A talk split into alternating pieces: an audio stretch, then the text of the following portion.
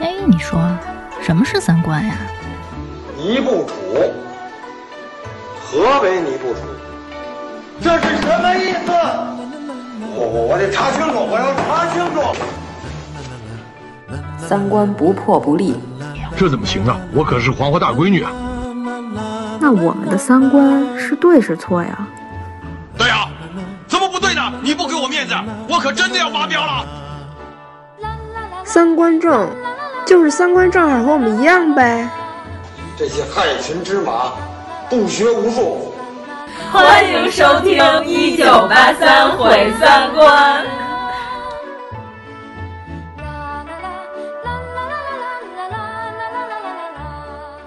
真的啊，真的，完全是真的，而且成色相当好。哎呦，妹子，那可值老了钱了，那个。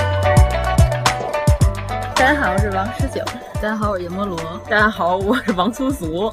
现在我们是在一个特别高级的一个古董店里，会所。对对，会所 会所。我们这是一个超级皮包公司，就是走到哪儿打开手机就录。现在会所是一个贬义词，这儿是五谷轮回之所。在厕所里录的，太高级了。今天我们又有嘉宾了，对，都没有掌声啊。就是我们请来了一个著名的，低调一点，非著名，非著名文玩界。大收藏家，嗯，因为我们之前在节目里经常嘲笑那些腋下盘串那些大师们，所以我们今天给大家正本清源，请来一个收藏界的专业人士金野，给我们讲讲收藏的故事。好，鼓掌！我，太生硬了，掌声在这儿，自己愣鼓，生鼓掌，生表示欢迎。金野自己介绍一下自己。我呢，本身就是因为好玩儿，嗯就是喜欢玩儿。是因为玩儿才走上这么一条不归之路的。比如说上学的时候不玩上学，然后出门去啊玩玩这个玩玩那个，然后攒点这个攒点那个。其实每个人都有这么一个过程。然后出国旅游呢，等于又把视野又相对拓宽了一点之后，那些什么跳蚤市场啊，什么二手的古董店呐、啊，就都比较喜欢逛。所以呢，这些年一直下来就是喜欢有产生这么一个习惯。最后呢，开了个店，就实际上就算是顺理成章了。不是说凭空我要开店我就起了这么店，实际上还是有一定的基础的。像我们呢开店，第一是不愿意上班了，不愿意给别人打工，这个理由非常淳朴，就是不想上班。那自己开家店就自己说了算，那无非就是卖点自己喜欢的东西。那我可能来的一些是志同道合的人，相互做一种欣赏。那可能他欣赏你的藏品，你可能会欣赏他对你文化里边的一些共识，那就大家可以聊到一起去。还有一些人就是完全不对路，伪专家呀，也很多。呃，基本遇到这样的话，以前一般都轰出去了，现在一般还都是呃比较礼貌一点。以前都是打出去的，对，以前都是从外边把门给我带上去了。嗯。还有一些人，比如说不明白的，说想让我们来看看东西啊，或者讲讲。原则上来说，一般我们也不跟人讲。嗯。自己开个店也不是学校。对吧？我们也不是什么特权威的人士，人家可能已经知道一二了。哎，说完之后，我不不这么认为的。电视里边那谁谁谁不是这么说的，没有特别大的必要去掰扯，聊不下去。哦、那他就是跟央视记者一样，就是心里已经有预设答案了。就是你感谢不感谢你教练？你明天有没有信心？说到收藏也好，还是说到玩也好，看起来是在一条轨道上，实际上是非常非常不同轨的。有的人起根儿上入门的时候就把这坑给刨好了，自己就往里跳，基本就是冤大头，已经让人抹了一刀了。他的路走的不对。但是呢，严格意义上你也不能说人家就是错的，或者你就是对的，但是就是完全是属于不在一个维度里。所以说有些东西就特别难掰扯，就跟这个文无第一武无第二这种概念，你很难去具体的分。只不过就是最后是形成一种圈子文化，包括你对这个物件背后的文化，还有审美，还有以及大家的这些独立的见解，才能形成一种圈子文化。那最后还是圈子和圈子之间。再去交流，那有一些外边的人，你很难让他变到你的轨道上来。好比说，有些大姐，她可以每天买一个三五万的 LV 包啊，或者钱包啊带着。但是你要说让她花两三千买个小古玩，她觉得这东西你为什么卖这么贵？大姐那也是秀水买的，基本上不是真的。就是她的消费点和消费的意识跟你不在一个轨道上，真是有时候隔行如隔山，你差一点点有可能就不行。这还是说内行和外行之间的，同样是内行。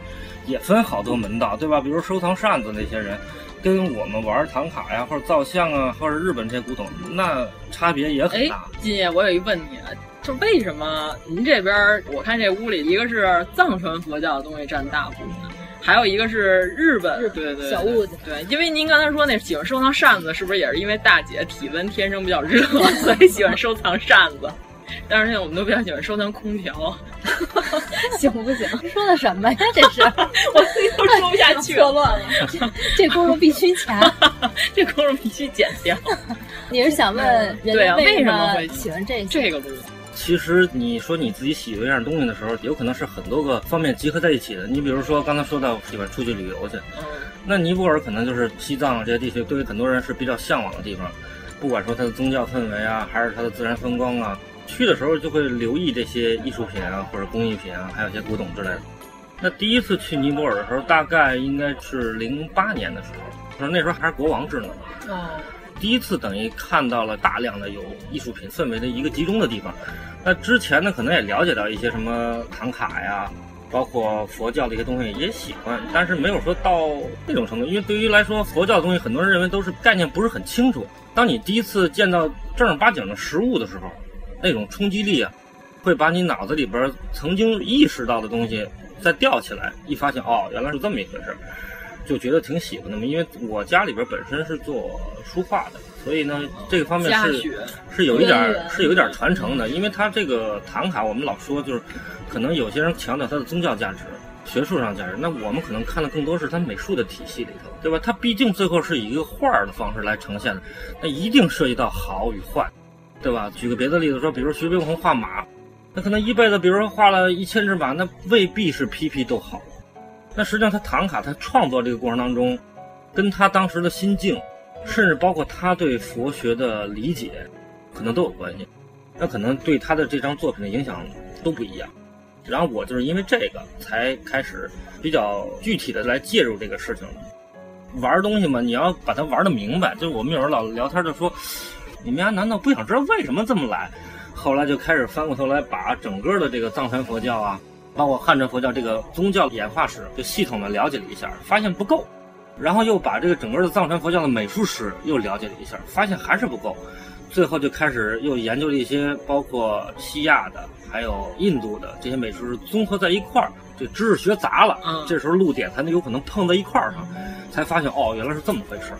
等于实际上包括藏传佛教也好，包括前期的印度教，还有以前的婆罗门教，甚至包括来自于中东地区的这些原来的拜火教啊等等这些东西，摩尼教什么的，它都跟这个东西有千丝万缕联系。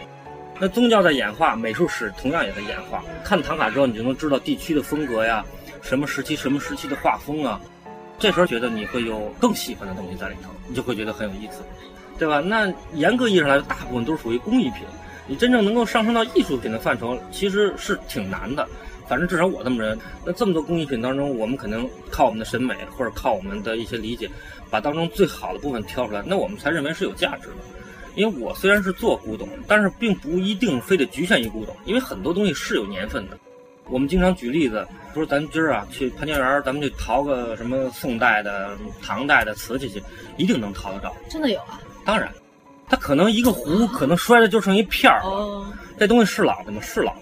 但是呢，你比如说今天咱找把壶一判断，嘴儿没了，把儿没了，盖儿没了，上面那画片画的跟小孩涂鸦似的，你说这东西是老的吗？是老的。但是在那个时候，这东西就不值什么钱，路分不高。你到今天这东西还卖几百块钱，你一百年后还卖几百块钱。你要是说那时候真是宫里出来的。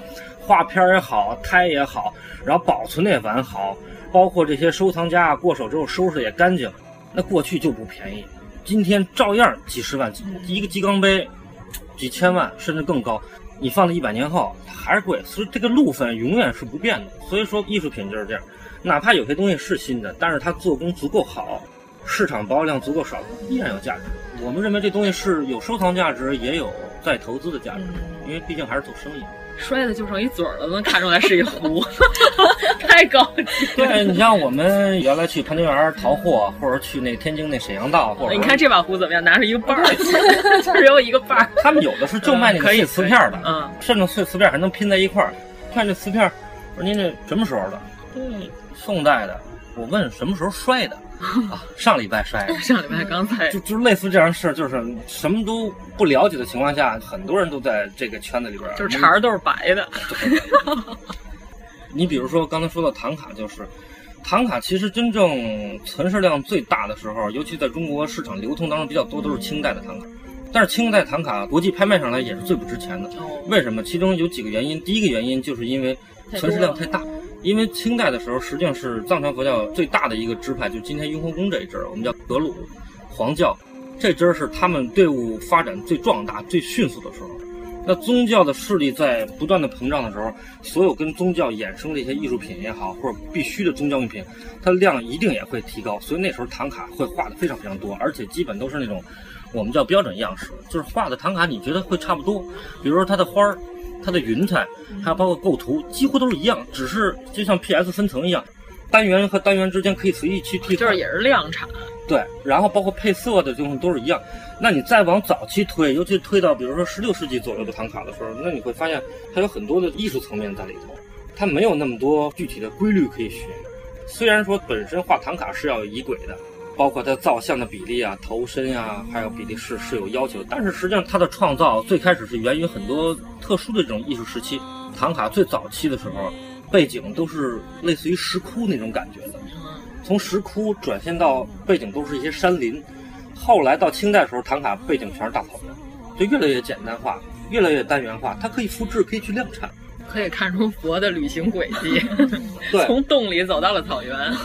因为唐卡它过去啊就是石窟里的壁画，或者石窟里边的造像，大家是去这个地方拜也好，还是去观修也好，它都是这种形式。那后来发展的时候，我为什么不能把它给弄下来，我随身带呢？后来就有人画出来之后，然后打成轴，这样呢，因为西藏不是游牧民族比较多吗？他需要扎帐篷，哎，到了帐篷之后把它再展开，我这样可以去礼佛。我还记得那会儿说那个大黑天，旅行之神，做成卷轴随身携带。对，大黑天，因为它本身是印度教的，这个算是河神。因为这个宗教这东西永远都是在本土化的改变的过程当中，任何一个宗教它不可能说我到了这个地方还要能保持我特别原汁原味的，那是不可能的。你想吸引信众，必须要本土化，对吧？所以呢，它造像画风的演变，还有包括它本身的地位上的转变，都有极大的关系。都是你看，比如说大家比较常知道是象鼻，象鼻财神，那其实，在印度教中他是湿婆的儿子嘛，对吧？然后到了泰国，就又变成了所谓的财富的象征。然后在藏传佛教里边，它又属于护法，对吧？你看这张唐卡是特别明显的，上边是一个大黑天，下边是一个象鼻财神，大黑天踩着象鼻财神。就是我得盖过去，就是你在那边是部长，到我们这边就只能当一所长。没错，这就是宗教的东西，代表很简单道理：佛教高于印度教，最后把你吸收为护法了，它就是这么一种状态。刚才那一大段全是嘉宾介绍自己。因为以前像去欧洲啊什么的，也会收点这方面的东西，国内旅游也好，还是去国外旅游，大家都喜欢买点东西，不管是带个纪念回来，还是你有眼也好。但是这里边就逃不开两点，第一点就是我没见。对吧？第二点，来都来了，四个宝字。往往被蒙的时候，都是因为就是来就来了。对，尤其是这个蝴蝶效应，就是你带队去欧洲，那那我们都不懂，那你懂，大家一买，呼啦呼啦就全上来，一片一串，就是这样。来都来了吗？对吧？就是山东也卖和田玉。对，最大的问题就是没见过。我们出去玩也好，或者咱们去看书也好。你为了是丰富自己的眼界，对吧？那你像我们做古玩古董，那其实来自于几个方面，一个来自就是自己看书，还有包括就是世界各大的博物馆，这是必须要去看的。还有就是行业里边的交流。那如果这东西你压根儿都没见过，那你很容易就被蒙蔽了，就是因为你头一回见，产生兴趣了，你根本对它价格是没有概念的，对它的市场的保有量你也没有概念。很有可能这个陷阱就出在这儿了，就是哎，觉得挺高兴，因为你买东西的时候跟人的消费能力和消费的意识是有关系的。比如说，我认为这东西一千块钱对我来说不是什么问题，他一开这价，我一千块钱买了，结果出门一看，好，外边市场上一百块钱一个，跟这一模一样，这就是因为你没见过。所以很多消费陷阱跟我们这行的收藏啊、出去淘货关系特别特别大。哎，金爷，在你们这行有没有那种特别不要脸的同行？就是比如这东西它可能五百块钱，但是他非得把它夸成一千。这就是干这个行的一个可以算是好处也好，也可以算是弊端，总之是双刃剑的。因为按过去的老理儿来说，就是干这古玩行的必须是有师徒传承的，这不是说你随便凭空而起你就变成一个古玩商了，这事儿一般不大可能。现在的不一样，古玩商跟雨后春笋一样，跟狗尿台一样。呃，入行的门槛太低了，这是我们这行业里边最大的特点，就是人不是人的都能干，对吧？大部分都不是人。呃，你非我没这么说啊，在这儿骂，对我就是特别喜欢挑树敌是吧？不是这事儿啊，是这样，就是节目得有点看点。我们其实是可以理解的。我们原来也爱掰扯，但是你也可以理解，人家毕竟是为了生存嘛。当然，你生存你得要脸呀、那些不要脸的人，那他能生存的更好。对，要不然是我们远离他，那什么都不懂，然后呢眼睛跟没长一样，然后呢 背景的学人有点耳熟。背景的学识也没有，然后就把这东西就随随便便的以讹传讹，然后甚至再加一些很夸张的东西。前两天北京古玩城下边有一交流会，故事一个商家就是随便拿一碗，我一看，哎，我说这碗还不错啊，对，唐代的。我说您拿什么说这是唐代的？我说上边这个纹饰啊，包括这个碗的造型啊，那显然他妈就不是那个时期的东西，就是，就是这些人吧，可能他的上家就告诉他这么说的，或者他认为你就是不懂，随便一蒙，对吧？啊，一说一万太贵了，我告诉您出价，我说我出什么价？我一出价这事儿没法聊了，我说我出一百，这事儿咱还能聊吗？啊，您给加点儿。一百也卖，一百五行吗？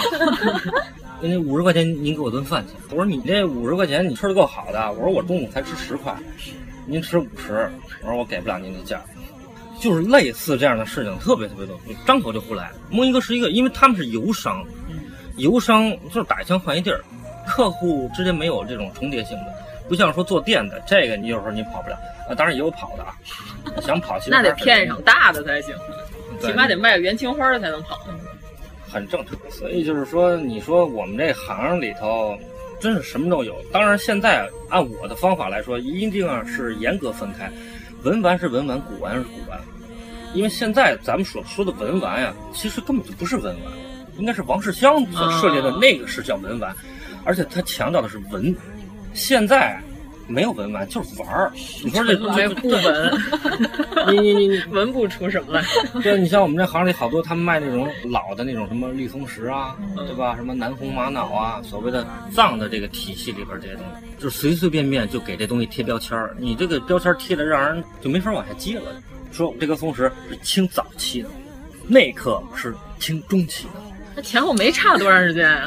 但是这东西你拿什么去判断，嗯对吧？咱比如说我们接触这些日本的古玩，最起码我们可以从它的材质、使用的磨损，还有造型的工艺的可以查询的这种年代，还有雕刻师的习惯，以及这个雕刻师的家族也好，或者说他在当时的企业也好的传承的来历，我们能够有一个参考，那也是一个范畴，对吧？松石它既不落款儿。又没有什么特别典型的那个时代的烙印，盘十年变一个色也行，但是也没有人能够取取出这色谱来啊。对，说从这一到一百这色阶里头，每个地方都给你断上带，标出一个前后不到三十年的这么一个时间，那不可能。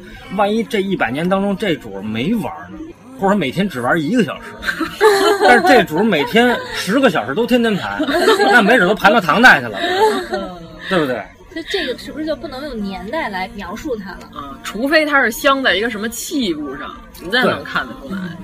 我们偶尔也会说这个东西有年纪，就石头这个东西呢，不是说从它的材质来鉴定它老不老，这些东西都是说它被人佩戴、使用和把玩的年份来决定。就跟核桃老核桃，那不是说因为这核桃结了多长时间，而是让人把玩了，比如五十年也好，是一百年也好，是这么着来定。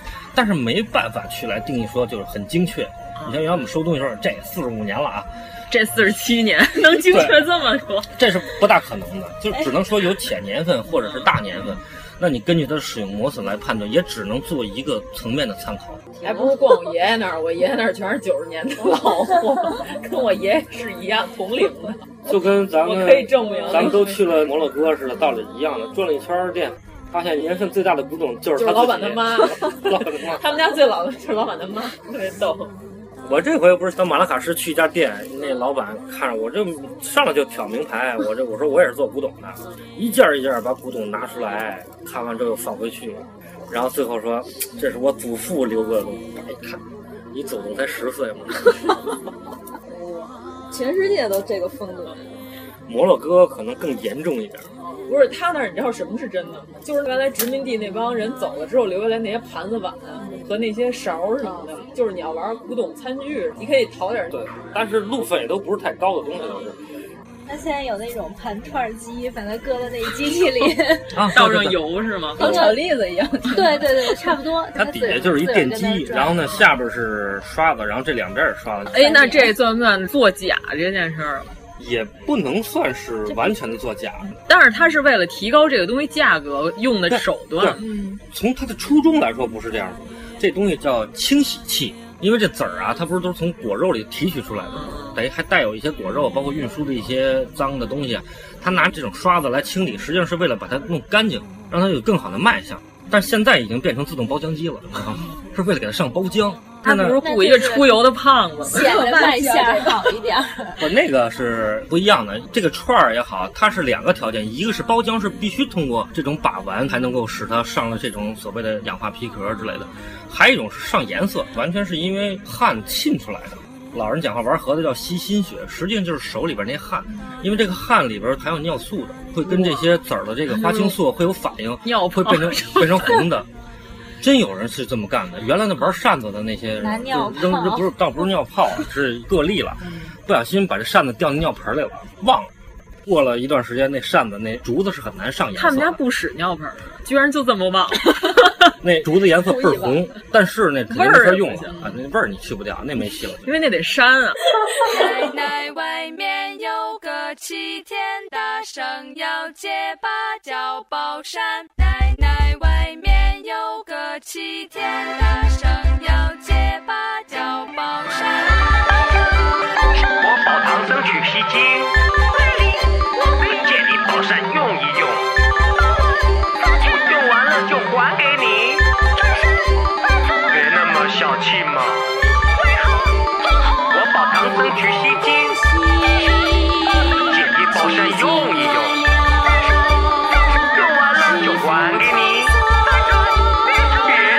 小气嘛！很多人玩这东西，他是抓住这个点了，只要这东西一旦变红了，肯定是价格就不一样了。然后包浆是另一个层面，有的东西可能是非常红，但是你摸没包浆；有的是两者都有，那肯定就又不一样了。这包浆这东西就是勤，因为我没用过那个自动包浆机，我估计可能也不容易判断出来。因为你像我们有时候自己拿刷子刷这些籽儿，比如说金刚纹啊，它是往外长的，但是里边那些肉是肯定盘不进去的，肯定是要借刷子刷里边那块所谓的阴线的地方让它包浆。但是他拿那机器那么着滚。你人是很难看得出来的，那是商家的销售的利器。嗯，哎，那还有什么就是比较容易能作假还能卖大价钱的东西？就好比说这蜜蜡，两块钱一个的，得到你父亲的就是就是菜刀老王曾经被人蒙过，告诉说两块钱一个蜜蜡，问我爸你要不要买一大兜子，然后当时我都惊了，我说这东西就是磨成粉，也不可能这么便宜，咱们这是冲咖啡喝吗？买这么多这个干什么呀？反正说到做假这事儿啊，咱们肯定得一分为二的去看，一个是从制造源头看，还一个是从购买源头看，没有买卖就没有杀害嘛，对不对？你去造假的时候，这些人实际上是利用了大家从众、捡漏、占便宜的这种心理，对吧？这很明显。原来我们在外地去收货的时候，一朋友打电话，哎，今天我在哪儿哪儿看一颗蜜蜡，告诉说鸡蛋那么大似的，倍儿完美。我一看就是鸡蛋。我说我也没看着东西，你要不然把照片发过来。不让拍照片。我说那那多少钱？总共下来大概二百块钱。我说我那不用看了，还是鸡蛋。对，因为有的时候我们在这个行里头接触时间长了，一听价就大概知道是一个什么样的东西了。啊，有一个特别好的一个例子啊，就是一个双方面的，一下能把很多事情解决。我们前几年去那个西安去淘货的时候，西安有一个古玩城，古玩城地下一层啊有一家卖首饰的，那就是因为南红嘛，这几年一直都挺火的嘛，大家很喜欢把南红做成戒指啊这样的。他那展柜里边放了一个挺大个的一个大南红戒指，哎，我说相当不错这个。我说您呢，能不能拿这戒指让我出来看一眼？一拿出来的时候，我就感觉有点不对。第一是这分量，第二呢，咱就按正常的逻辑分析啊，那么牛逼的一颗南红，一般来说市场价肯定是过万了，就那么一个界面儿，它镶在一个银托里头，这个一定要去产生质疑一下，不合常理，不合常理。那么牛逼南红一定是镶金托，对，女明星一定是坐好车的。对，这是其中一点。第二，那个南红的颜色呀，跟我们正常意识上的南红稍微有点不一样，因为你知道这种东西做色也好或者怎么着，它这个颜色很难做成完全一样。就是长时间看了之后，你知道什么地区的南红大概应该是什么颜色，你心里是有一杆秤的。那个南红红到有点像珊瑚了。我们出门都带珠宝镜嘛，拿起珠宝镜一看，有气泡，啊，就是那种玻璃染色的。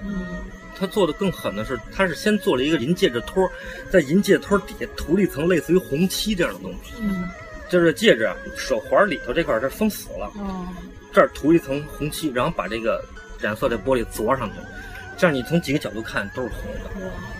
但是因为分量也不对，颜色也不对，再边上一看有气泡，里边那层底漆你还能看得见。那当时我们很产生兴趣了，这多少钱？这就涉及到最有意思的地方，就是商家怎么报这个钱。你说你报一特便宜的价格，搁一般人捡漏，我肯定得买，对吧？国内你找一戒指，你再找一做个怎么着得一万多，他报一三千五，那五百就给你砍了嘛。就这个数字是让你上不去也下不来。但是这又涉及到就是咱们去淘货时候的心理，那时候碰上我们了，这价格首先我们认为这种漏是不可能出现的，也没有这个行情，对不对？你报这价格就是蒙一个是一个的，他要真报一万五。那你就可能如会果是真的。如果你还没仔细去掂量这东西，你真报一万五，觉得这个品相、这个价格有时候哎，跟你所已知的条件都差不多，这时候就容易上当了。所以出去淘货就是风险很多，你这个天线随时得立起，有一点不对就得质疑一下。你说他要是真说按一万五报，我相信也能卖出去，三千五这价格也能卖出去。三千五就是卖不懂的，对，但是呢，只能说这商家呢可能还有点良心。啊 人家也没说这是什么东西，对吗？我就告诉你三千五，是你自己说的南红吧？嗯，我也没说，对吧？你买走了，回来找，哎，你这不是南红，我没说，就这。他要真按一万五卖，逮一个是一个，那更狠。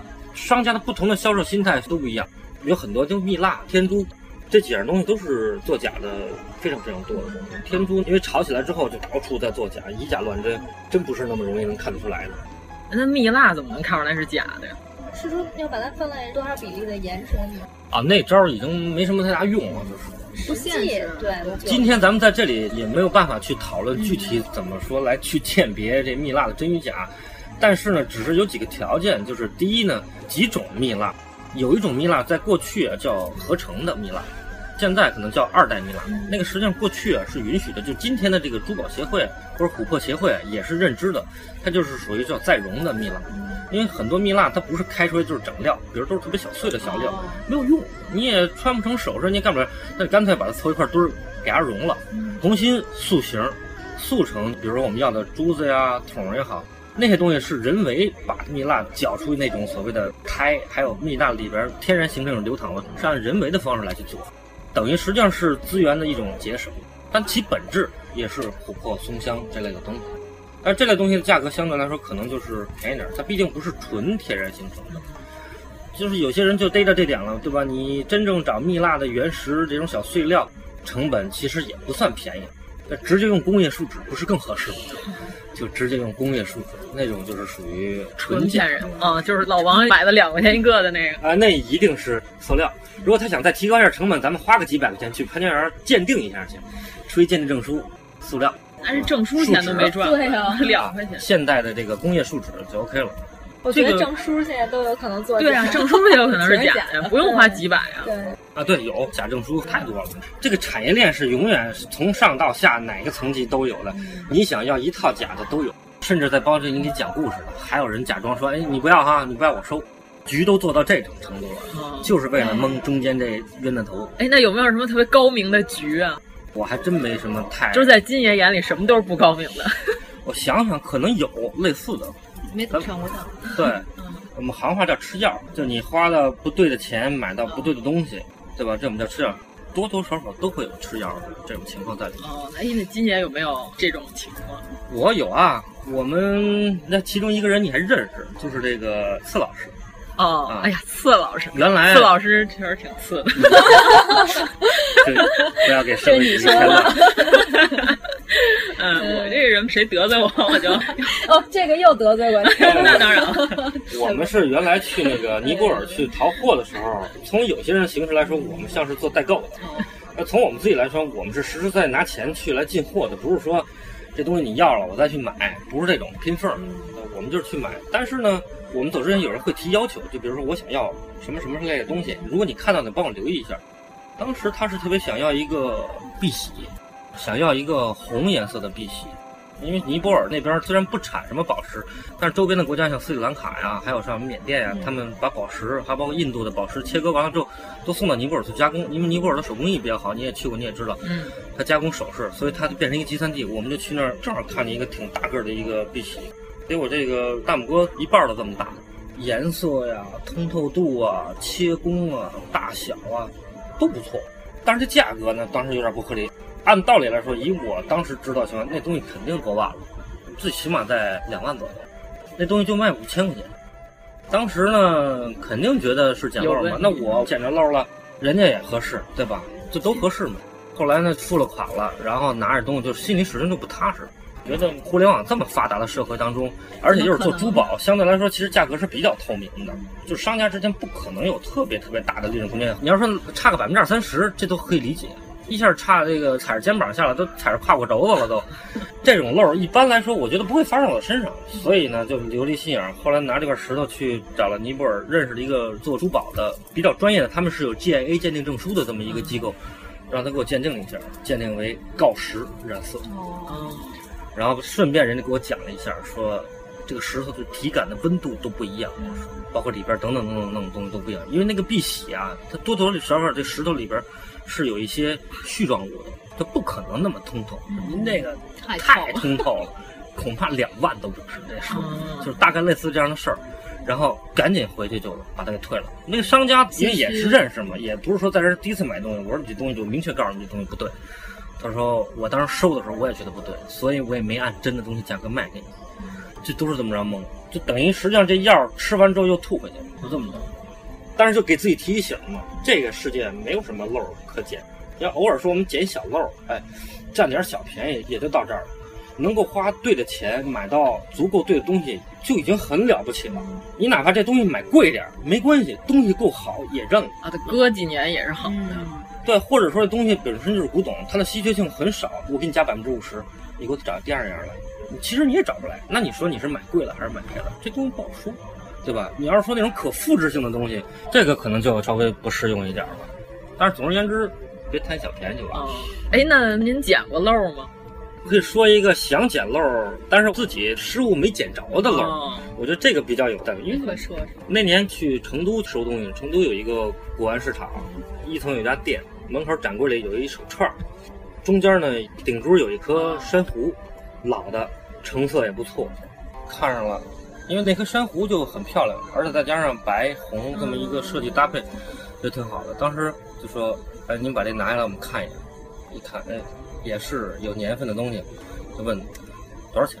说这个三千五。当时我跟老王，我们俩就一愣，因为我们俩去收货，肯定我们的这个心态和眼神，你不能被人家给捕捉到。我们俩就开始对说：“这大漏这个这么便宜？这个，因为光那颗珊瑚就远远不止这个钱，肯定是。”过五位数了，我们俩假惺惺的跟他说高点儿，您您能给再便宜点儿最低三千，不能再便宜点不行，你这什么就三千？这个一看那店也没什么生意。说这样吧，我们再去转转去。我们想也甭着急，抻抻他。我们俩出去溜达一圈回来，说再看看那串赶上老板回来。人刚才不是说这个钱吗？老板说说我们那小姑娘给搞错了，那颗珊瑚来的时候就花了八千多。就加这一串本钱就过万了，等于呢实际上没那回事儿。就是后来认为，就当时要是买了，那肯定也就卖了。老板是不可能追出来找我们，但是没准把那小姑娘的饭碗给砸了。嗯，就等于实际上是自己耍一鸡贼，想抻一点，最后把真正的底价给抻出来，最后没买成。但是给自己安慰一下嘛，就给人小姑娘救。这事儿如果要卖错了，八成就把他给。老板可能还有一百万的东西已经被这姑娘 两百块钱卖出去了。那要赔差价吗？这姑娘说：“老板，我今儿上午卖的特别多，你看这些都没了，我两百块钱买的，全都少看一零。”老板说：“你拿我这标价当日元看呢？哎，那要是卖便宜了，他光把它开了好使，是不是还得让他赔呀？”看这老板是什么人性了。店里头卖错东西其实也很正常，因为有些东西你进的太多，你可能账有时候记得比较混乱。如果就是老板自己都有可能记错账，何况你再转达一手，而且有些东西呢，还是别人放这儿代卖，比如说你这东西不喜欢了，说你往这放这儿代卖，价格有时候都不一样，这信息上下的传递稍微有一点差别，有可能就会出问题。但一般如果成交了以后，就不应该再反悔了吧？规矩的讲话来说，那就是这样的，你就自己得往里咽嘛，就是。如果你要是带着人多，把它围了，可能 还可以。咱们那天本来想说我与收藏，但是想我们收藏的东西和金爷这一比都特别的不高级，不 都不好意思说。我我觉得可以这样，因为收藏你不一定非得是说只是聊古玩和文玩这方面。那你说，对你说上算吗？算。你像我们可能收藏一些什么洋画啊，啊，玻璃球啊。甚至咱们小时候吃那个那酸梅粉，你们知道吗？酸梅粉里边那勺啊，勺也攒，还包括这种漫画书什么的。那时候可能没有什么收藏的概念，只是攒。长大了以后呢，有一种收藏就是在追溯一下童年。比如说，你像这漫画书，原来其实可能都有，丢的丢，借人的借人，被家里人扔了的烧了，这不都有吗？我这家里人得多恨我呀，把我东西都烧了。然后呢，我们再去把它补齐，对吧？补一个好一点的版本。都是一种顺延的，包括我们哪怕说玩游戏里头收藏游戏里边的装备，或者游戏里边这些稀有道具，这也都算。就像阎罗罗喜欢收集门票。对啊，那天翻出一张一零年还是哪年，就是 SMAP 来北京开演唱会，对他听完之后 SMAP 就解散，真丧啊！门票我也有藏过几本，关键我爸还留了一些，就跟粮票似的，特薄，嗯，吹弹可破那种纸。只要有意义。或者是对自己有意义，其实就好。而且这个收藏跟数量多少可能也不成关系。那时候有人攒那个球星卡，对吧？你说有人可能攒了好几百张。原来有一机器，就是一块钱一个，哎，对，往里抽那个，里边有金卡，有普通卡什么的。那些东西有时候你收藏了一沓儿，还拿小册子装好之后，人家一张最牛的，带镭射，可能随便就能秒你这一堆。嗯，就那时候你是很崩溃。那都是美少女战士。自己收藏那其实就很随性了，只不过有人是想玩的再进阶一点。还是说就继续这么平庸下去，这都也都很正常。收藏这俩字儿啊，不能一概而论，对吧？你看，真的是有些人可能他收藏，他就是攒，攒了真的很多，但是可能他对于这东西本身并不是很了解，对吧？比如说，你像有的人收藏这些小酒啊，还有就像刚才收藏门票啊，或者收藏邮票，那你说收藏邮票，那很多人你一聊这邮票。他能够说的头头是道，对吧？什么时期、什么发行的，或者怎么样也好，或者说为了纪念某一个什么东西的，包括有稀有性的，有这种无耻的，还有有耻的，是很认真的去把这个东西从收藏变成爱好，还有包括他这个里边的东西，他都了解到。有些人可能就是瞎收藏，可能也许源于他的习惯，就是不扔，破家十万变成了这种状态。就是这东西，你要问他，您这怎么回事？他能说出头头是道来，然后就有点意思。然后他要是回答你不懂，这就是。其实我也不懂。相信我们的爸爸们吗？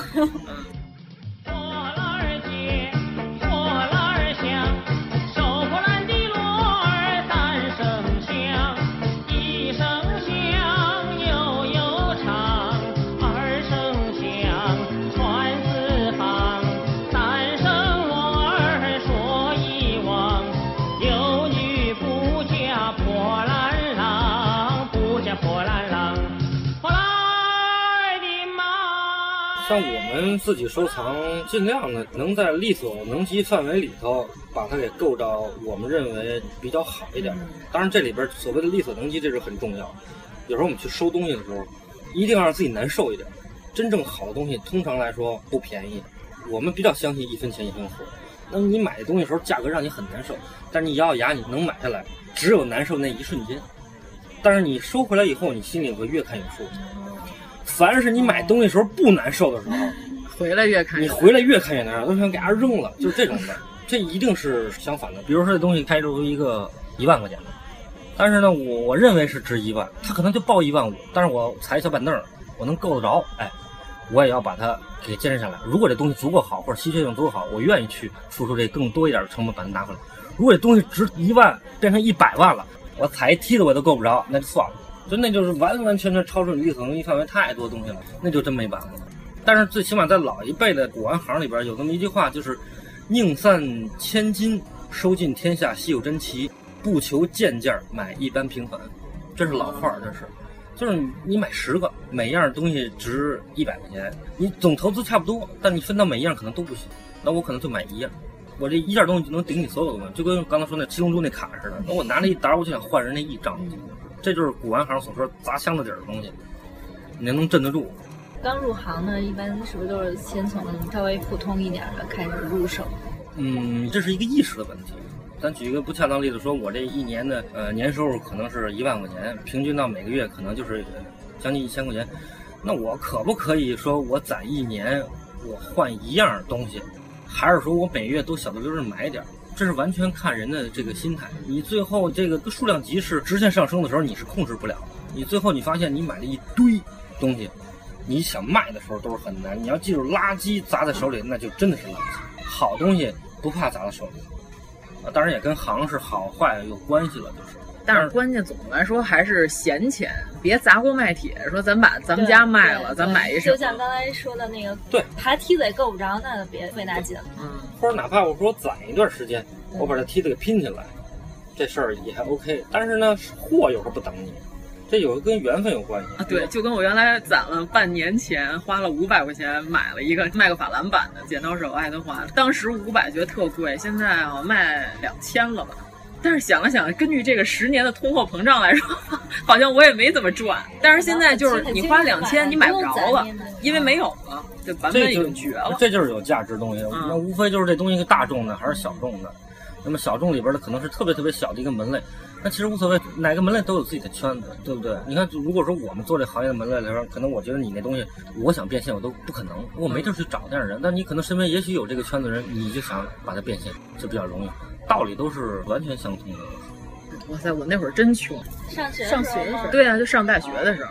你敢花五百块钱买一东西，说明你已经很了不起了。那很多人就直接就贡献在别的地方了。对，我都说了，等我死了之后，我这些手办就要跟我一起陪葬，大的小的都摆好了，门口一边一个。真是已经看好了吗？我已经点了一个穴，还不错，打算以后就埋在这里。嗯。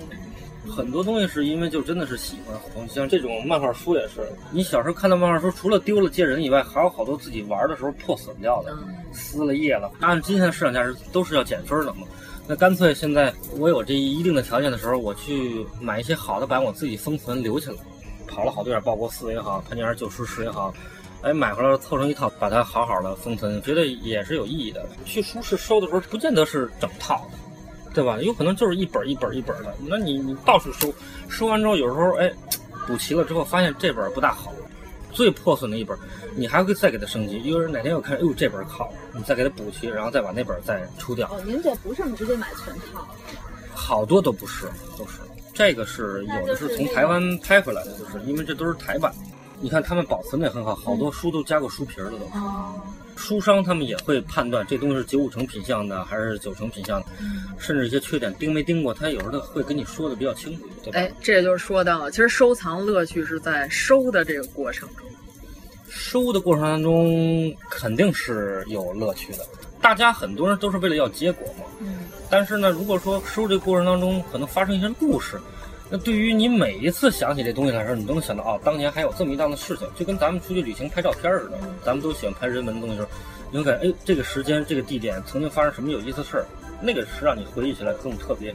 何况风景同样都架好机位一拍，可能都差不多。对啊，但人文淹死人的和没淹死人的还不一样。我眼看着这人沉下去了，拍了一套技术图。原来不是有那么一个片子吗？有一个小姑娘，好像是被那个沼泽淹那一瞬间，那小姑娘也没哭，然后眼神特别坚定，一点一点掉下去。啊，对，那好像地震吧，还是什么？这算跑题了吧？这没事，对于我们来说不算跑。对，这对于我们来说 都是亮点。对，今夜惊了，我刚才说这么多高级的都不是亮点，淹死这段是亮点。就回到这个收藏，就是很享受淘它这个过程，因为它你要说这东西特容易得到，似乎好像也没什么意思。这就跟原来淘盘似的，上大学的时候，大家蹲在一个箱子前面，然后从里边翻出一张自己特想看的电影，可能那电影拿回家一看，什么破玩意儿啊，跟听说的一点都不一样。但你找着他那一瞬间还特高兴。对，就是原来我老去一家，老问那老板有没有那张盘，然后那老板他就特别喜欢进那些电影节那些艺术片，就有一片吧，他老说下礼拜就进货。然后我每个礼拜都去，都没有。然后，但是我顺便还要买走其他的。后来我觉得他可能是骗我，就拿这张没有的，能让我一直老去买。刚才说这个过程其实就特别像钓鱼，有些人是享受钓的这个过程的乐趣，那有人可能想的是最后我钓了多少斤。但是因为咱们国内钓鱼还没有有些国外钓鱼那么丰富，你看日本他们讲这个鱼踏，嗯，金钱包里就有。他爸不是钓鱼，然后钓完鱼给鱼身上刷上色儿，然后拿纸印一下。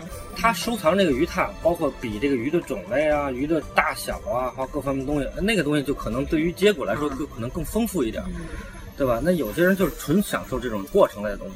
现在好多电视节目上，然后让大家说什么，你只要是坚持买串，你一定能挣大钱。有这样的节目吗？就北京台啊。原来财经频道那个淘宝嘛，啊，对对对对，几个专家带着一堆人出去捡漏啊，对，还得弄成特别生活的样子。就是那个专家也不是那么专，是吗？这个，因为咱们这节目其实也不怕得罪人嘛，这就是为了得罪人的节目。是，反正没什么专家啊。但是因为领域不一样，咱也不好直接去评判人家。但是就是从其他的领域，有时候我们也会了解问一下，对吧？就确实有些就是属于真的是挺胡说八道的。但是他的优点是在于他敢说，而且他有他的这种所谓的公信力啊，就是所谓的话语权的时候，再加上他的润色，会让人觉得就比如说有一那个说相声的那孩子，不是也跑里边老当专家去吗？李然啊，李然其实还是可以的。李妈妈还可以，有点是那个中华什么李氏那个。那主，哎呦，北京台这门槛也越来越低了。韩树，这又怎么点名了？这个太好了，我们说那个硕鼠，那个硕，不是韩硕的那个硕，就是一个十一个叶。啊，这个字啊，他其实本身也是一个玩家，但是说玩家和玩家之间，其实大家是爱交流嘛，爱交流的时候肯定要较点劲。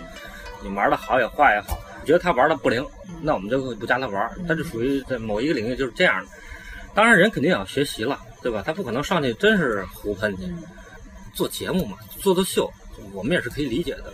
但是呢，实际上他给市场上带来很多不好的信号，就包括刚才你说的什么，呃，收藏这些串儿或买串儿能发家、什么致富啊，或者是能能够挣钱什么，这事儿就挺扯的，就是，因为他淘那很多东西都是市场复制性比较强的，而且说实话，这个东西跟股票是一样的。很难能够在低点买入，去高点卖出，因为你是一个玩家或者作为一个简简单单买货的人，你买的东西是有限的，这就是散户跟大庄家的最大的区别。咱们自己去买紫檀手串，咱们四个人买个十条八条了不地，人一来，这箱货我都要了，那单价成本跟咱可能差的大了去了，人家收完这货之后再加上利润卖给你，可能比咱们自己去买还便宜。对吧？你说这东西怎么靠什么？那最后都是靠自己的圈子。你要是说我没有销售半径怎么办？那只能去得罪朋友了。你说现在的微商得罪多少人？只能上电视卖杀熟啊！对啊，现在你看你们每个人的朋友圈里边都有很多大量的微商在。对，那图片都已经转发到马赛克了，都是。那明显不是一手的图片，就那还卖呢。就是这样的人，你就会觉得，呃，当然你从生存的角度来说，你也没法说什么，对吧？我为了挣钱。但是你从这个商品最后接盘侠这个人来说，可能就会受到损失比较严重。这货可能已经过了十手了，那个价格肯定是非常非常高的。那你最后接了盘之后，如果说这个数额小一点，比如说从一百涨到一千，那可能还好点，量级比较低。那比如我从你这儿买了，我发现也是东西市场才值一百，那我可能就不跟你说了。那换句话说，你都不知道我怎么在你朋友圈里就消失掉了。哎，这谁怎么不跟我联系了？对吧？你根本就没法判断。你在发信息发现你已经被拉黑了。对。人家就觉得咱俩这么好，你怎么会蒙我呢？但实际上来说，这事儿你反过来你也挺冤的。但是就是这个一道一道之间，你不知道是毁的是谁。但是可以做到一点，就是这东西一旦我发现有点不对的话，我想找你来退。你的上家是他，他要是不给你退怎么办？对吧？这钱你还会不会退给我？所以他们就是属于纯卖照片、纯拼缝的，把这个市场毁的是非常严。一个是价格体系乱掉了，二一个责任关系乱了。这个责任关系是太重要了。做生意。如果始终不压成本的话，永远不知道这里边是怎么做这生意。你空手套白狼这事儿谁不会？大不了不要这朋友了。这朋友不是儿子，其实不要也就不要了，是不是？儿子也可以不要，没关系。那有点亏大了，真的。儿子比朋友费钱多了。对啊，你养活他的时候，好像我那一个月那尿片儿和那个奶粉多少钱呢？那个不能不要。嗯，娘子，都是我不好，不应该不听你的话。鬼迷心窍，太糊涂，错把太湖当西湖。百花银子三十两，买了三张桂花符。有道说的呱呱叫，谁知都是哑哑无。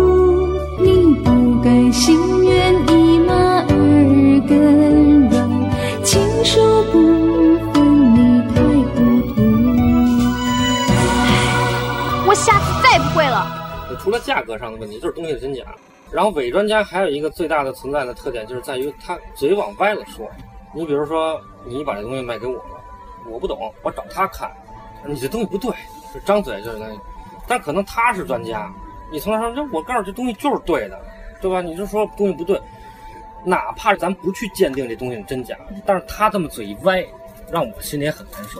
你怎么会卖给我这假东西呢？哎，那他为什么明明是真的，他要说成是假的呢？哎，这里边就比较有意思。第一呢，是就是因为他是伪专家，他根本看不准，他随便说一点。第二，这东西又不是我卖给你的，我就告诉你东西不对啊。想要真的吗？我这可能有。那总而言之，这不是朱军的师傅叫什么来着？那老王八蛋叫什么来着？范增。啊，对对对对对，这不是范增干的事儿吗？你买这可是假的，想要真的吗？我这儿有啊。范老师面目可憎。对对对，范老师在我们书画界就是称其为那老王八蛋。哦，一说这，大家都知道是谁。你说范增，我对这个名字有些陌生，一时还想不起来。一直让他讲，哎，那老王八蛋叫什么来着？啊，想起来了。这跟和平他们家楼下居委会老太太对志新的评价一样。哎，一提这个人，我恨得牙根直痒痒。就达到条件反射的地步。就包括书画这个领域里头，还有包括我们原来接触过紫砂壶，或者说咱们统称艺术领域的那个韩老师，也是我们经常去聊天的对象嘛。美林先生嘛。啊，对，就是两福娃之侯赛雷，黄赛雷老师。他曾经短时间的涉入过这个紫砂壶的这个行业，自己设计点什么所谓的造型啊，包括把这个紫砂壶的这瓣儿就不做成这种耳朵瓣儿。弄成一朵祥云一样的尾巴画出去，透着那么媚俗，就这样创意吗？中国人不讲话，我不要产品同质化，我要求创意。反正咱这么说啊，有点那什么，就中国人其实我认为还是缺乏创造性的民族，就是尤其是近代史啊，就是创造力实际上是比较差一点的。你乖乖模仿一下就 OK 了，但是他在模仿的过程当中总想加点创意。你说紫砂壶，让你就做一个仿古。那仿古可不是那么好做的，这老型它里边的线条水平差一点，这可能壶这个整个的气韵就都没了。哎，但是呢，我这同样的壶，我虽然做毁了，但是我这盖上我给你做点别的，我给你做点什么莲蓬的籽儿，他妈还能动。别人有吗？没有。这看我这能独一无二，能动。你瞧我这工艺多复杂，我这创意你没有。对，密集恐惧症就犯了。我不行，我看有点刺挠。就这样的，在宜兴那个里头，很多很多很多这样的人。嗯，主要是还得美。他没有审美，他不知道，他只知道竞争关系的问题。他认为市场需求，哎，大家都卖这个，那我得给你变变招。可是你说这招哪是那么容易就变了呢？而且随波逐流、揭竿而起人比较多，夸一模仿这个，整村掉头跟着他走，对吧？完了以后一会儿不行了，退，都是这种揭竿而起的方向做创业。昨天可能还摇煤球呢，今儿。摇身一变就改卖紫砂壶了。今儿摇串儿都是圆的，就是你们刚才说那机器了，糖炒栗子那个。哎，那央视那个，就是大家都拿着自己家里的宝贝上来让专家鉴定，那个有没有假专家呀？传家宝啊，对对对，那个更夸张了。哎，快讲讲怎么个夸张？举个例子。就除非有马老师做客的节目，我认为他能把一个关往外嘟。嘟嘟好像根本就没上过那节目。有几个他应该是上过中央电视台的嘛。现在很少上节目。就是好多东西也不对，然后专家也胡说八道。然后你举牌那个吧，后边好几个嗨友什么的，那就更扯淡了。就是因为咱们还不能把它当回事儿，因为它毕竟是一节目，它是为了一种噱头，但它所传递出来这个信息是歪曲的。对于老百姓来说，原本是想在节节目上把这事儿啊了解明白一点，嗯，结果更蒙圈了。一到市场上，所有人都不知道怎么回事儿，看这节目就就蒙人的。就总而言之，这个公说公有理，婆说婆有理，就最后只能是把老百姓给弄懵了。那你说当年那个护宝锤王刚那节目有没有砸错呢？可以肯定的是百分之百有砸错，但是这事儿底下怎么解决呢？咱就不知道了。一定是有的。就是既然专家的水平无风不起浪，在圈里头传了好多了。就这些年每年其实都有，嗯，但是可能所以那节目没有了，是因为钱都用来赔人家了。他后来有一段时间不砸真的了，改成砸图片了。就是有两个电子屏，你知道吗？就做出那种一个电脑锤啪把那个图砸碎的那种效果。王刚的节目还稍微有点养分，他底下有一个故宫的一个专家，王刚本身也是挺有水平，但是因为古玩这个事儿。你说哪个专家说能够把这事情百分之百都看准？其实也没戏。那砸个个把个，我觉得也是属于正常的，只是别差的太大。你比如说，有一人拿了一把紫砂壶去，说我那次想把这拍了，那首先得要让专家得看这东西是不是真的呀。说这个是因为原来人家欠了我一笔工程款，大概有个一两千万，说拿这把壶啊来抵一下，说这壶是过去的大名家顾景舟的。那这顾景舟的壶在市场价格最起码是值这个价位。专家一看，哦。这个壶做的倒还行，但是呢，不是顾景舟的。您看这落款这是顾景丹，嗯，少几个点，这一下就完了就好。就是你可能稍微看一眼，也许就能知道东西，那可能选择连看都不带看的，就是这样。这是属于算还好的，有的专家就是不懂的就瞎说。你看那个老胡前段时间发过一个，就是有一个人藏家拿了一个佛像上来。说看看这佛像是不是老的？那你你作为专家来说，你首先看这佛像是什么佛像，第二看它是不是老的，对吧？那专家一看这佛像没有什么年份，对吧？就属于后仿的新的，那没问题。但是说造像这个，因为他是藏传佛教的一个上师，叫米拉日巴，是这个所谓的白教的一个祖师，他属于上师像。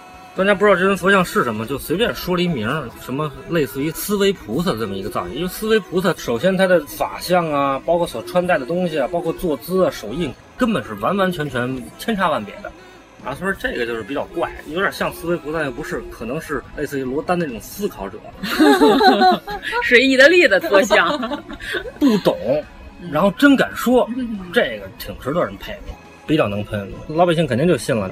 从此以后，这事儿就能贴出标签来了。再见到这样的造像，思考。嗯，罗丹也是一种能力，我觉得。对。哎，对了，金爷在平常倒买倒卖文物的 期间，有没有碰到一些神奇的顾客？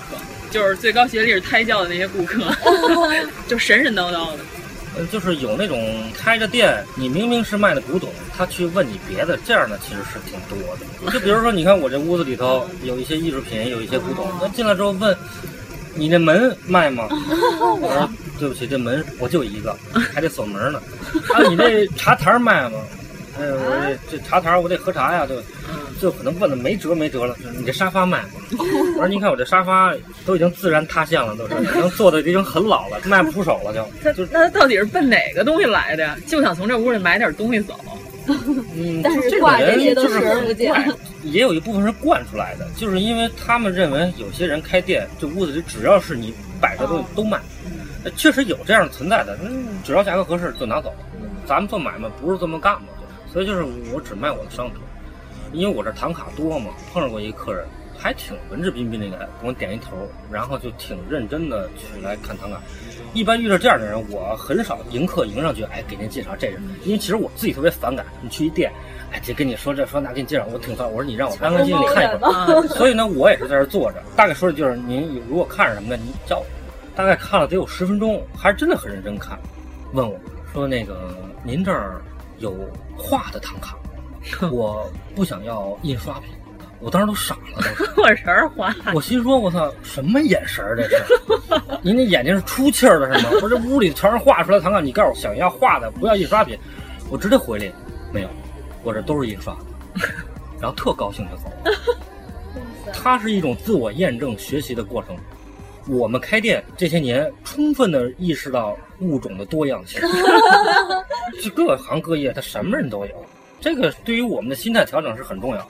以前可能特别尖锐，慢慢慢慢被这个棱角给刀平了。你也没必要跟他去较这劲，你让他沉浸在这个喜悦里边，我觉得挺好。是 天天坐着看乐。如果我能看得见，就能轻易的分辨白天黑夜。就能准确的在人群中牵住你的手。如果我能看得见，生命也许完全不同。可能我想要的，我喜欢的，我爱的都不一样。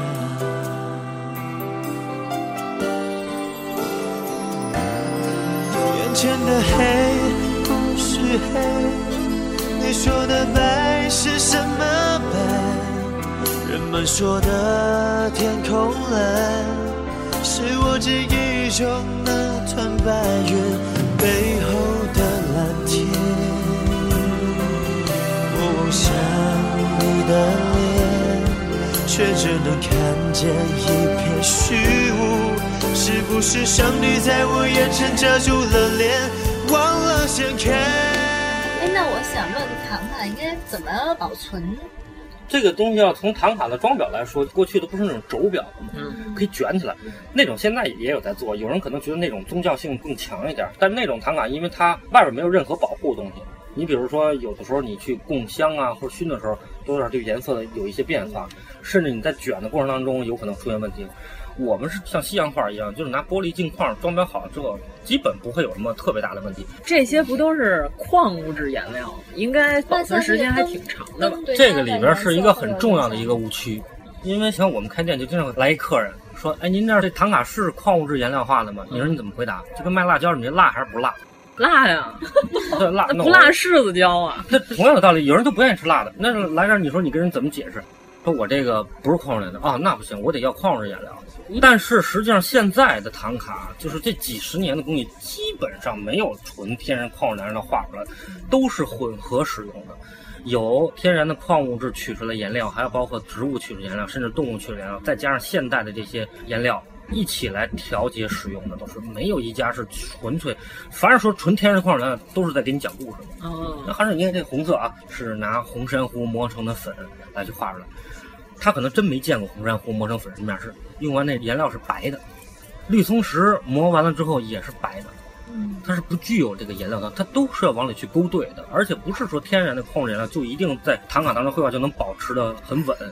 实际上，唐卡还有一种名词叫胶彩画，咱们过去内地、汉地都有很多这样的胶彩画，它是把这个胶跟颜料混在一起再绘画到这布上。实际上，真正的依附力是这个胶，那过去是因为它没有办法。没有地方去取胶，所以拿牛骨啊，或者这些动物的骨头熬出来的这种胶，那实际上那种天然的溶胶的粘着力实际上是比较差的，它容易沾染灰尘，跟颜料之间会有一些断裂呀，就是颜料会容易大块的脱落。后来其实是从清中期以后的时候，就已经开始使用现代的这种溶胶了，它解决了很多这样的问题。这个在很多史料里面就已经有记载。原来清代的宫里边的画室，它每天都有一些提取染料和配方的一些记录，在那个里边就已经在使用西方提供的这些工业上的这种原料了，就是化学颜料，就不再使用天然原料。那也就是说，根本就不是从现在才开始有，已经很久已经一直在混合使用。而且天然的矿物质颜料，它是通过研磨才来去绘画，那研磨一定会产生颗粒。那如果我们绘画唐卡当中一些特别特别细节的地方，比如说身上这些纹饰啊，包括一些眉眼儿啊，可能会非常细腻。颗粒类的东西实际上是很难以达到你要求这种精细化东西，所以这些化学的颜料研磨的很细腻，足够支撑这些唐卡绘画当中细节的表现，还有一些过渡色、一些晕染的这些表现，它能够表现的非常非常细，那个粗粝的东西是比较难达到的，所以这个就是误区嘛。其实它的工艺也与时俱进的。对，一定是都是在与时俱进的。那其实现在呢，装裱之后就不需要做什么特殊的处理。这东西有的时候也很难说，因为你看，有的人说可能不要在阳光下暴晒，那可能他那唐卡就暴晒就出问题了。那别的唐卡可能就不一样，那跟它颜料调的配方，或者放了什么东西，可能都有一定关系。它条件绝对不是一个，对吧？或者这个屋子里过湿，它也有可能会有这样的问题。但通常来说，就尽量的可能就是避免阳光暴晒，或者是过于湿的这种情况。就别非得下雨天在院里看，不打伞，挂树底下。或者有些商家承诺，您得放心啊，拿回去一百年不掉色。我拿什么去验证去？对你得先活在一百岁以后。十年之后您干什么我还不知道呢。就是这个承诺就是胡乱做嘛，就是。所以我们一般从来都不做这样的承诺。还有包括说您这个开没开过光这事儿，我们这没开过光。唐卡呀，因为它毕竟宗教东西，总觉得开了光，是不是对这个东西的神圣感呀，还是说什么神秘感呀，能提高的更好一点？然后后来发现还不完全是这样的。有些人说，说您那在哪开的光？你说能说哪儿去？原来只能去雍和宫拿着开光的啊。雍和宫开那不行，我这个必须得去哪儿哪儿开。我这个上师说，这不是布达拉宫听音乐必须得用水力发电的电，然后不能用火力发电的电，不然那声音有一些噪。所以你产生很多不必要的这种唾沫。就你得跟他理论。但是呢，因为他很相信他上师，你又不认识他上师，我又认为你上师什么都不懂，那 这时候大家没法聊在一块儿。就你说什么都认我上师说的对。那以后我们必须得做一期关于上师的节目。所以后来凡是涉及到宗教东西，我们一般很少谈。这个唐卡放那儿，我们只当艺术品的形式来去销售。那如果说赶上说跟他眉眼能对得上，哎，感兴趣或者愿意说聊，偶尔去聊一聊，或者他对这东西本身有一点理解，我们俩来交流一下，这没问题。但是何进阁不是学校，我也没什么义务去来告诉你这个东西，何况自己也没有那个本事能够当老师，对吧？您的上师的话，我们也不好那什么。您呢，还愿意怎么理解就怎么理解。嗯，受来打听，您那上师是哪儿的？朝阳。有微博吗？十万野佛和十万野魔。哪天请您的上师过来喝点呗。小娜 能整二两，只是不能吃素。也不是老喝，都是逢年过节去丈母娘家喝。你这不是假和尚吗？有证书没有？要啥证书啊？自学成才嘛？胡闹！哎，不是现在不是有一网站吗？能查哦，活佛认证系统。不是你那个话说的太经典了，就是自从活佛认证的系统上线嘛，百分之九十九的所谓的活佛非战斗性减员，嗯，就在微博上已经不叫什么什么仁波切了。最后让这些信众们都无法面对自己的上失，这事情是挺那什么的。我那天玩来着，就是微博上你搜点儿仁波切不是都有吗？然后我就挨个搜，没有一个是一天好像只能查询五个活佛，我那一天就把名额给用完了。他不让你多查，换一 IP 再接着上呗。百分之八十都是自己信徒查查自己上师有没有在册。对，因为一般就查自己的就行了，谁还查别人？我就是闲的没事干，就把那些大 V 的仁波切名都查了。我觉得你也是挺闲的，都没有测试一下系统。仁波切自己心里也激撩激撩的，好，你干嘛弄这么一查询系统？上去查去了。解释，我这资料递上去了，没传，过两天才有，排着队呢。这事儿就没法说了，就铁林老师搞的这事儿之后，乱了一大锅粥。这是。现在铁林老师不是都在争儿子吗？上报纸了，上报纸。铁林老师是超生的，现自从出了这事儿之后，他就不得超生了。有事不得超生。这个东西在国外的媒体放大了很多倍，也有媒体直接转国内的这些新闻，那次就是大笑话。然后我们就好多人就上那个国外的媒体 Facebook 去评论嘛，没关系。体林老师没给中国人丢脸。哦，对他英国国籍。关键这集你们提的问题大部分都是我来回答了。对，我们得先代表无知的可能跟主题有关。你找一主题，咱四个人都能说点，那就是不一样了嘛。这期就是全是干货。对对对对，都是干货。我们一般都是看哪个嘉宾的受欢迎程度高，就再也不用，对，再也不用了。为了我们自己能红 啊，他居然敢比我们还受欢迎。所以得看听众们的反应。对，金爷也是我爱我家专家啊，真的，就是随便可以把我爱我家的一集的台词铭记于心。嗯，真的。嗯，你还用做广告吗？这期？反正我们听众根本就买不起这里的任何一样东西，我们怎么能这样贬低我们的听众？真不用做，必要性不大，因为我们这个还是比较内敛的一个地方，对，全都是靠口口相传，对，就是口碑传播嘛，这是最有效果的。其实我们的客人里头啊，大部分人都是不懂的。但是呢，就是基于一个，比如说朋友之间的信任，或者你们介绍之后这种信任关系。你看我们的客人比较多的是演艺圈的制片人啊、导演啊，还有介绍一些演员过来。他们有时候给我们提出的要求，就是从我们角度来说，我们觉得挺好的，就特简单。第一呢，我也不懂；第二呢，我也没时间。你呢，就按照你的要求、你的审美、你的尺寸，好几样就完了。但是呢，我会告诉你，这东西呢。我要不然就是摆在家里让朋友来看的，要不然呢是我能穿戴出去，提高我的这个这个，对他们之间更要 PK 一些东西了。只要能够到这个标准就行了，那我们就尽量去给人满足这一点。预算内就斗串，对预算可能斗一样，可能未必人都给你规定特别死。但是呢，这东西也是反过来两头说的，就是我给他淘完东西，他出去跟人 PK 之后，败下阵来，他败下阵来，他也许就不会在你这儿再买电视了。但是呢，人家愿意持续过来买，那说明还是可以的。既然说到了名人，就是有没有这种名人把东西买回去之后给这东西毁了的这种情况？有一个的名人，我们也不怕说他名字哈，陈坤嘛，坤妈，对，坤妈买的那个 陈坤，他是这样，当然我不直接认识他了啊，我们也是通过别人把东西卖给他。但是我以前陈坤刚出道的时候，因为特别长得像我一高中同学，所以呢印象还可以。因为总而言之，他好像还挺信这个的。对吧？因为他们这个圈子，我认为其中一个社交的方式就是通过宗教这个东西。后来是因为认识其中一个中间人嘛，他等于把我们东西转到那个成婚那里。但是因为他审美嘛，这东西就是你拿来之后再改造、再设计设计，肯定是。据说陈坤老师是把包浆洗了一个干干净净。啊，对。把包浆也给弄掉了，就是马大姐有一期，那马大姐不会把他们家黄花梨桌子啊给刷了一层漆哦，刷了一层亮漆。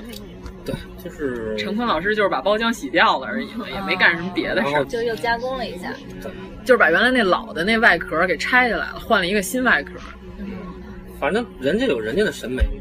审美这东西，咱不能用高低来衡量，只是维度。只能有有文化和没文化这角度 来衡量。他确实没文化，这点我们必须要承认。但是显得好像像个文化人。对，我曾经看过他写的那个书，是在书店里头翻了两页，真看不下去。最多坚持到两页半。哎你说的我好想看一下。所以说这个节目突然就走到了西藏，想起来了这本书。所以这个节目千万不要做广告，因为这里边得罪人太多，到时候知道地址直接追杀过来了。如果您喜欢我们的节目，请在微博和微信公众号搜索“一九八三毁三观”，给我们留言，告诉我们你的三观故事。在这变幻的市镇。换粒花生也可当真金，碰埋就有老衬，会信我信到晕。但我判别光与暗，看得清楚，永不会失真。去明辨对与错，有智勇，有信心。世事如棋，根本是贪过瘾。让潮流循环如三脚凳，间中假会变真，会变假会变真，到真假不分。正义长存，心中像一个印，让豪情源源由心里心。求我真意真心，看正假，看正真，看得真。真真假假真。假假真真真，真真假假，假假真真，真真假假真真，假假真真真，真真假假真，真真假假，假假真真，真真真真真真，假真真。